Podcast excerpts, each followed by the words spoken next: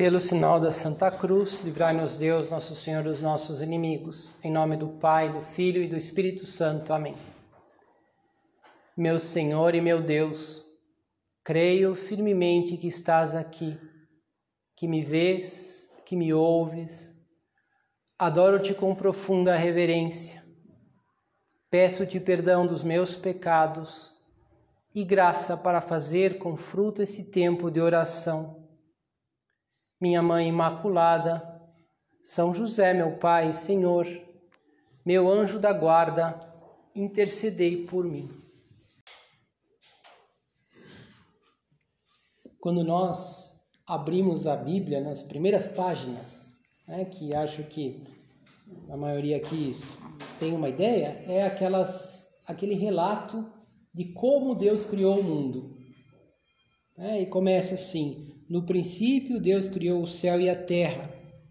A terra era sem forma e vazia, né? e, e, e, sobre o abismo havia e sobre o abismo havia trevas. Deus disse: haja luz e houve luz.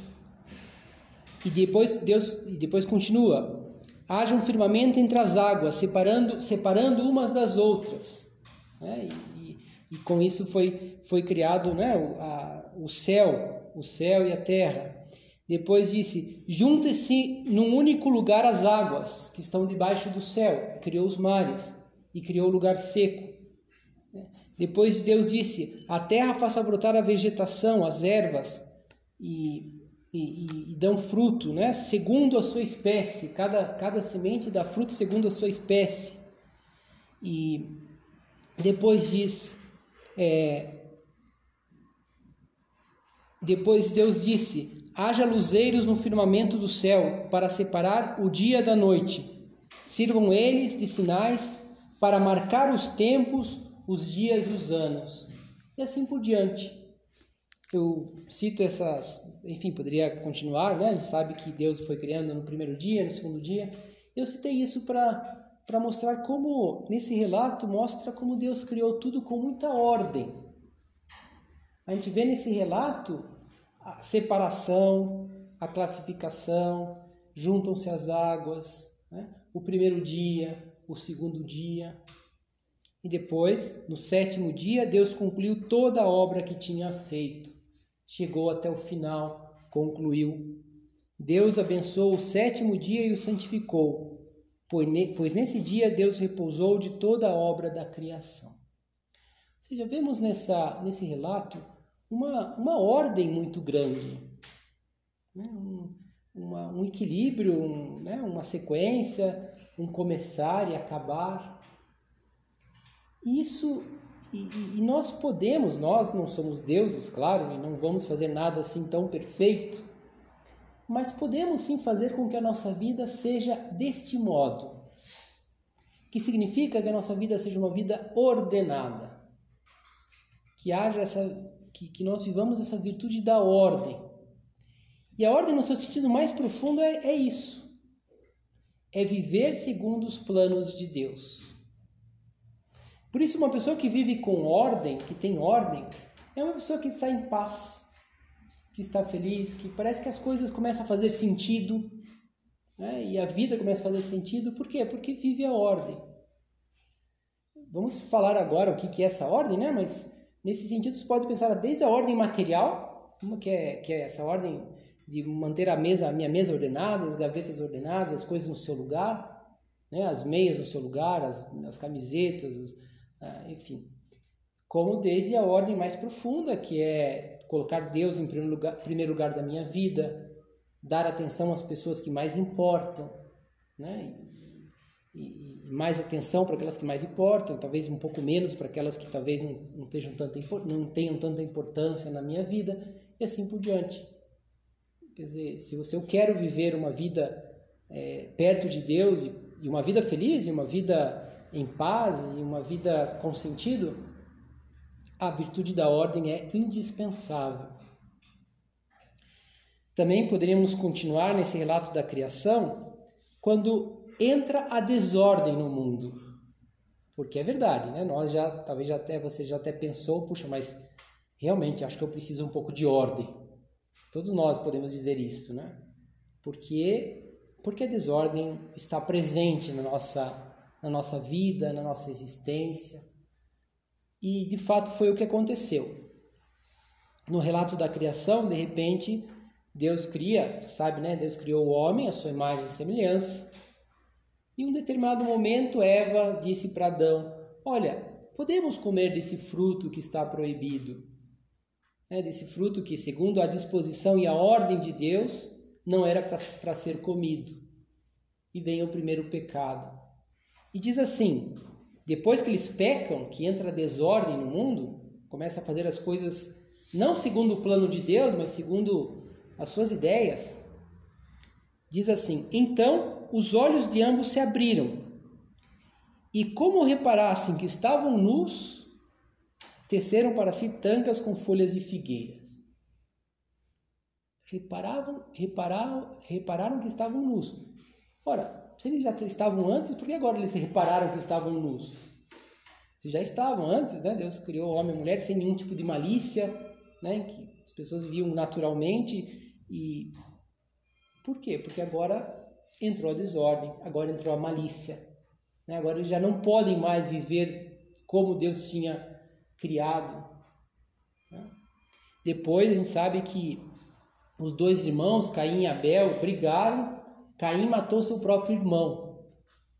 E Deus apareceu a, a Caim né, e diz assim: Onde está o seu irmão Abel? Claro que Deus sabe, né? Uma forma de dizer: Olha, o que, que você fez? Pensa no que você fez. E Caim respondeu: Não sei. Sou porventura eu o guarda do meu irmão? A indiferença. Eles eram irmãos. E ele fala: Eu não sou o guarda do meu irmão. Uma desordem. E assim é a nossa vida, né? Quando nós vivemos, dizia a ordem, estamos em paz. Mas quando nós vivemos em desordem, nós vamos nos aproximando no fundo do pecado. Digamos, vamos nos afastando dessa ordem da criação, que é tão maravilhosa, que é tão harmônica, que é tão bonita. E que nós vemos também na natureza e vemos no mundo, vemos é, né, em lugares aqui, né, por exemplo, que as pessoas procuram estar perto de Deus, a gente vê tudo mais ordenado. Né? Nunca é perfeito, claro, mas pelo menos um pouco mais ordenado e as coisas parecem começam a fazer mais sentido. Por isso que, que é, por isso que é tão importante, eu diria que é fundamental a virtude da ordem. A ordem que, que, que às vezes começa com, essas, com esses detalhes, fala, puxa, realmente, eu preciso ter, ter mais ordem, eu preciso colocar as coisas no, no seu lugar, eu preciso ter as minhas gavetas arrumadas, eu preciso ter as minhas anotações arrumadas, o meu, é, o meu mundo digital assim um pouco mais, né, é, é, com menos coisas talvez e, e mais focado, preciso ter mais foco, é verdade, e porque tudo isso vai nos aproximando mais de Deus. E a virtude da ordem é uma qualidade que leva com que todos os nossos atos, todos, estejam ordenados, ou seja, estejam encaminhados para o bem, para uma vida virtuosa. Podemos até pensar nesses momentos de, digamos, de ordem, de desordem exterior, né? Estamos trabalhando muito e tem muita coisa para fazer, a gente não sabe por onde começar, a gente às vezes se sente meio perdido, mas se a gente procura procura a virtude da ordem, já, já, já estamos nos encaminhando para o que é o bem, para, para essa ordem da criação. Por isso que podemos dizer assim que o mais importante da ordem é essa ordem interior. É que dentro de mim eu tenha uma hierarquia de valores, que realmente Deus esteja em primeiro lugar, né? depois aquela, aqueles meus deveres que eu, que eu tenho para com o mundo, que são os nossos deveres. Né? Nossos deveres, é, que eu, é o que eu devo para as pessoas, para os outros. E depois a preocupação conosco mesmos, que também é importante, né? que tem que estar presente, mas em terceiro lugar.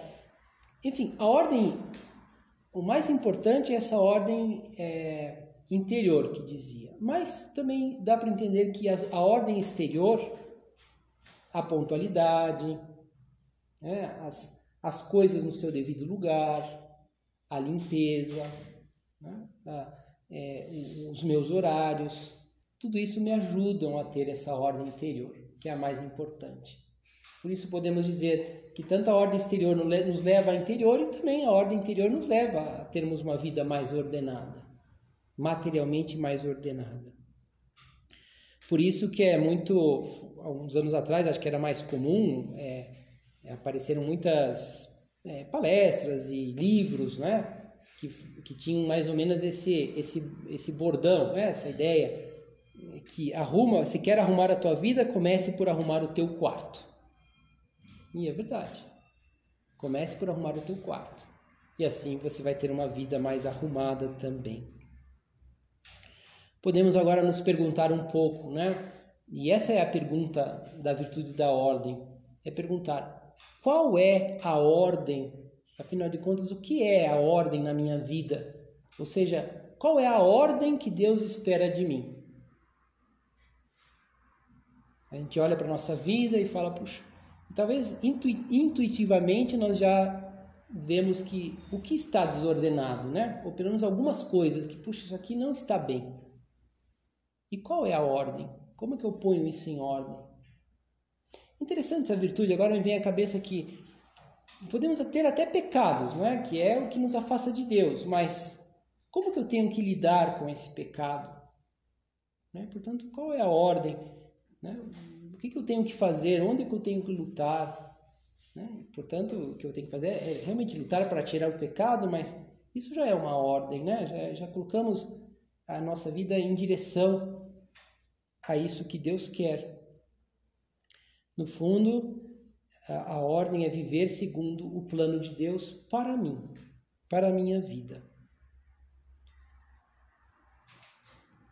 E isso começa, digamos assim, se quiséssemos estabelecer um caminho para, para essa ordem, o primeiro passo é que pode parecer menos prático, e de fato é mesmo, mas é o mais importante, o mais fundamental, é que Deus esteja em primeiro lugar. E que esse princípio nos leve a questões bem práticas. Por exemplo, quais são as primeiras coisas que eu penso no, no dia? É, por isso é tão bom que seja Deus. Que eu tenha esse hábito, que é um hábito tão pequeno, mas que nos ajuda tanto. Eu, eu, eu primeira coisa que eu faço é rezar. É ofere oferecer o meu dia a Deus. Isso é ter Deus em primeiro lugar. Depois, quanto tempo eu dedico à oração? Né? Se eu dedico um pouquinho de tempo e depois todo o meu dia, eu, puxa, eu posso dedicar talvez mais tempo. Parar para rezar um pouco, rezar o terço, quem sabe, ou ler a, ler a Sagrada Escritura. Enfim, eu sei que muitos de nós aqui já dedicamos bastante tempo, mas então esse tempo que eu dedico, onde que está no meu dia? É o primeiro? Esse é o primeiro aspecto da ordem. Uma há um relato de uma pessoa que que, que foi muito rica, ganhou muito dinheiro, já faleceu e depois escreveu um pouquinho da sua vida, né? teve no final da vida um processo de conversão assim em direção a Deus, né? mas tinha montado um império, tinha feito de tudo, tinha viajado o mundo, tinha, enfim, tido uma vida assim é, de muita aventura, de muita, muito sucesso. E ele contava que no final da sua vida que tinha estava até um pouquinho desgostoso porque talvez tinha deixado Deus de lado. Ele resolveu naquele momento contava que o seu é, resolveu ensinar a, a fé a fé cristã ao seu neto. Falou assim: eu vou preparar o meu neto para a primeira comunhão. E pegou o catecismo e numa das primeiras era um catecismo assim com perguntas e respostas. E a primeira pergunta era aquela, né? Qual é a finalidade da vida? E a resposta era assim: amar e servir a Deus nesta terra e gozar para dele para sempre no céu. E conta que ele começou a chorar. E o neto percebeu, né? Mas, vô, o que aconteceu? Ele falou assim, puxa, isso foi a única coisa que eu não fiz na minha vida. É, e, claro, e com certeza, Deus quer que a gente faça muitas coisas, mas com essa ordem, né? Fazer por Deus. Porque afinal de contas, que servirá, que servirá um homem ganhar o mundo inteiro se vem a perder a sua alma? De fato, quando é, colocamos Deus em primeiro, lugar na prática, então nós já estamos né, ganhando é, a nossa alma e, e também não, não, vamos deixar de, de viver a nossa vida e, e, quem sabe, ganhar muitas coisas, né? e até sonhar com ganhar o mundo inteiro, mas por Deus, com Deus. E assim temos uma vida ordenada. Então, primeiro, colocar Deus, Deus em primeiro lugar. Depois, a segunda, segundo aspecto para esse caminho da ordem da nossa vida é realmente é, colocar a caridade acima de tudo. E aí nos vem, talvez, à cabeça algo que é, é o que nós gastamos mais tempo ao longo do dia, que são os nossos deveres. Você é estudante, também faz o estágio, ou já é profissional. Então, eu, mas eu por que faço isso? Para que eu faço isso? Se eu faço e colocar os outros, né, a caridade acima de tudo significa fazer é, pelos, pelos demais, fazer com espírito de serviço, com sentido de serviço. Quando é, conta uma das características de São José Maria Escrivá, né, muitas pessoas davam esse testemunho quando encontravam com ele. Tinham a impressão de que ele, ele e era verdade, né, que ele estava 100% atento a essa pessoa e às, vezes, e às vezes ficavam com a impressão que tinham passado um grande tempo falando com ele. Quando em geral os encontros e ele recebia muitas pessoas e os seus secretários sempre estavam atentos ao horário e não podia, não tinha muito tempo. Mas era tal de seu carinho pelas pessoas e que realmente estava dedicado às pessoas, aos outros, que as pessoas sentiam esse, é, essa, essa verdade que, puxa, aqui eu fiquei muito tempo com, com São José Maria Escrivá. Por quê? Porque estava pensando nos outros. Quando nós pensamos nos outros, nós vamos ganhando muitas virtudes. Nós vamos ordenando a nossa vida. Por exemplo, uma pessoa que pensa nos outros vive a pontualidade, por exemplo. É, porque a pontualidade é, é, acima de tudo, um ato de caridade. É um bem que eu faço ao próximo. Isso é, isso é a, a ordem. Seria até uma desordem a pessoa que, sei lá, vive a pontualidade só por uma mania, né? ou, ou fica super irritado quando os outros não, não vivem, e, enfim, não, pelos outros. Eu, eu guardei uma, certa vez, uma, é, uma grande empresária, uma CEO né, de uma grande empresa nos Estados Unidos, há uns anos atrás, deu uma entrevista falando um pouco. Né, chegou um momento que falava dos, dos, das questões humanas, o, as pessoas com quem ela trabalhava. E lá pelas tantas ela fala sobre esse tema da pontualidade. Dizia assim: Pessoas atrasadas me deixam louca. Capto algumas mensagens quando uma pessoa se atrasa a primeira é que o tempo dela é mais importante do que o meu. Mensagem que considero bastante arrogante. Atrasar-se também transmite a mensagem de que eu não sou bem considerada para a pessoa, porque ela certamente seria pontual com alguém que ela achasse importante. Também manifesta que a pessoa não é muito honesta, porque pessoas honestas cumprem a palavra e seguem os compromissos, inclusive os de tempo, Atrasar-se é um comportamento extremamente desrespeitoso. E o pior, cria hábito. Né? A pessoa já se habitua a, a, a, não seguir os horários e tal. Mas o que eu achei interessante é que ela fala justamente esse aspecto, né? Dizer, como, como é, a ordem para viver a caridade, para pensar nos outros. Depois também aí é, como um terceiro passo desse caminho da ordem é ter, né? Ter lugar para cada coisa, né? Que é algo material, mas que também nos ajuda muito. Né? Nós temos um ambiente de trabalho ordenado, temos uma mesa boa para podermos trabalhar, talvez sem, sem muitas coisas em cima que não nos distraiam, né? um ambiente ordenado, tudo isso ajuda e, e para isso é necessário ter para cada coisa o seu lugar. Mas depois queria falar algo também muito prático, que é que eu diria que não pode faltar na vida de ninguém, que é a agenda. Agenda não significa algo material, né? Ou agenda do Google, agenda eletrônica que eu vou colocando, anotando os compromissos, mas agenda é, é justamente o, o gerúndio substantivado do verbo agere, agir. Significa aquelas coisas que devem ser feitas. E por, portanto, todos nós temos que ter agenda. Quer dizer, uma pessoa ordenada é uma pessoa que sabe as coisas que devem ser feitas. Sabe hoje e agora, amanhã, segunda-feira e, e, e, e nesta tarde. E uma pessoa desordenada é justamente aquela pessoa que não sabe que coisas devem ser feitas agora, nesse momento. Né? Vai fazendo por decurso de prazo, porque as outras pessoas lhe dizem, porque o mundo lhe diz, porque não tem outro jeito e, e vamos tendo essa, essa ordem de Deus e vamos seguindo o plano divino, divino na medida em que fazemos, sabemos as coisas que devem ser feitas. Então, saber o que eu devo fazer né, em cada momento. Né, é, veja, o que eu devo fazer, não o que eu quero. Tá? E o ideal é que coincidam as coisas. Eu quero cumprir o meu dever, agora eu tenho que estudar, então eu quero estudar. Isso é uma vida boa, uma vida feliz. Não são incompatíveis as duas coisas. Mas algumas vezes sim.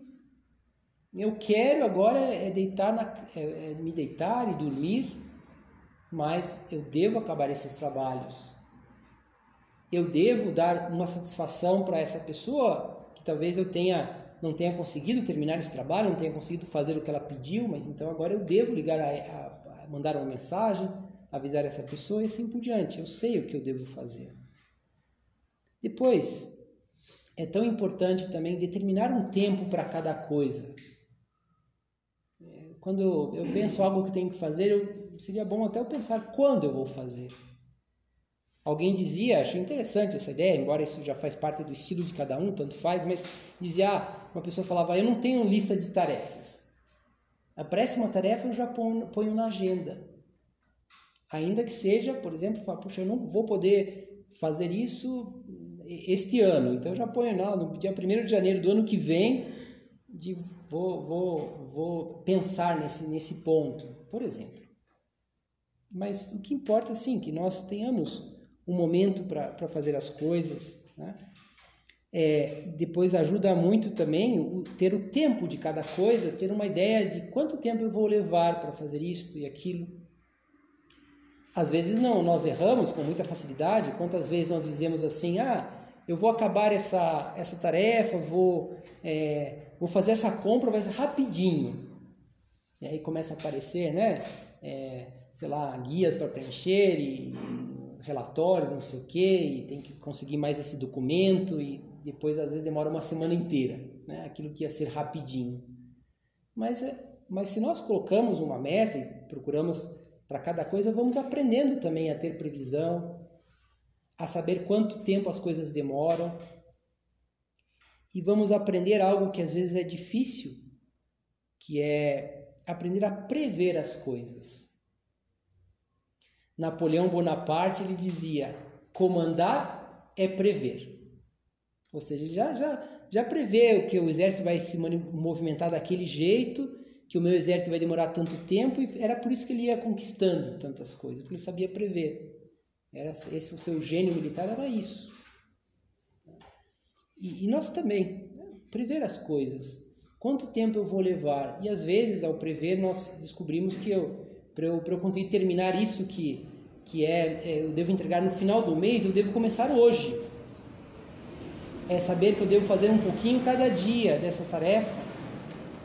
Por exemplo, quem está escrevendo uma tese de mestrado, né, uma, uma dissertação de mestrado, uma tese de doutorado, quem está escrevendo um livro, quem está fazendo. Eu, eu sei que se, se eu não trabalho todo dia um pouquinho, eu não vou conseguir terminar quem está se preparando para um concurso, quem vai fazer o vestibular, sabe que é algo que necessita um pouquinho de tempo cada dia.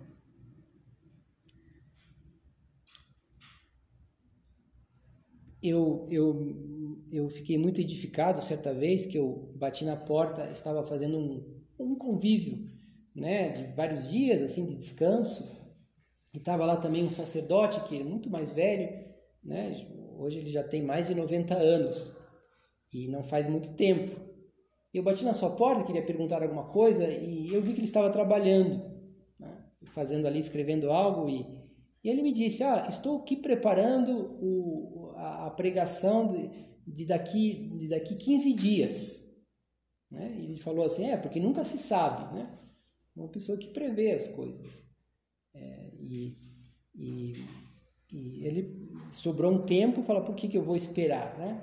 Eu vou preparando, porque depois aparecem realmente imprevistos e não temos tempo para fazer bem as coisas. E assim vamos ter esse outro aspecto da ordem, que é aprender a fazer as coisas sem correrias. Fazer as coisas com calma, gastando o tempo que deve em cada coisa. Certo modo, nós não imaginamos Deus, quando criou o mundo, correndo, né? atrasado. Deus vai, vai, vai ao seu ritmo. Conta-se que Dom Pedro II dizia ao seu cocheiro: né? vá devagar porque tenho pressa. Ou seja, faz as coisas com calma. Não vai errar o caminho, não vai quebrar aqui a, a roda da, da carruagem, porque senão eu não chego. Então, vá devagar, vai com calma, que assim é, a gente chega. Há umas palavras de São José Maria Escrivá que são muito sábias que ele dizia que devemos fazer as coisas ao passo de Deus. Ao passo de Deus. Que significa sem correrias e também sem atrasos. Fazer o que nós devemos fazer em cada momento. Isso é o passo de Deus. E ao passo de Deus, a nossa vida vai sendo construída. A nossa vida será também essa obra maravilhosa da criação que Deus é, fez ao início, do, ao início da, é, do mundo. Viver ao passo de Deus. Isso é a, a pessoa que vive a virtude da ordem. Que nós pensemos nessas coisas, espero que com essas reflexões você tenha talvez brotado na tua cabeça, na tua memória, algo que talvez você pode melhorar, né? às vezes alguma coisa mais é, prática, material, mas sobretudo o mais importante é que, que essas esses aspectos práticos da ordem nos levem a realmente colocar Deus em primeiro lugar. Que Deus seja o primeiro na nossa vida. E isso é, é, é a virtude da ordem. E vamos lembrando e vamos nos dando conta que esse Deus que é criador de tudo, que fez esse mundo tão belo, tão ordenado, as coisas tão perfeitas, está nas coisas pequenas da nossa vida. Deus está também no nosso armário, na nossa gaveta, nos nossos papéis, nos nossos arquivos, no nosso é, notebook. Deus está, está aí, no teu trabalho, e que nós podemos, com a nossa ordem, com o esforço de viver a virtude, nos aproximar dessa, dessa paz, dessa tranquilidade, desse ritmo de Deus, né? que é um ritmo sereno, que é um ritmo que leva à felicidade. Nossa Senhora entende perfeitamente esse, esse passo de Deus. Ela era uma pessoa que fazia as coisas bem e não fazia as coisas correndo, porque fazia tudo com amor, com cuidado, com de uma forma primorosa. E por isso foi talvez talvez não, foi com certeza, né, a criatura mais perfeita, foi aquela que melhor viveu a virtude da ordem e que ela nos ajude também a viver a nossa vida desta forma. Dou-te graças, meu Deus, pelos bons propósitos, afetos e inspirações que me comunicaste nesta meditação. Peço-te ajuda para os pôr em prática. Minha Mãe Imaculada, São José, meu Pai, Senhor, meu anjo da guarda, intercedei por mim.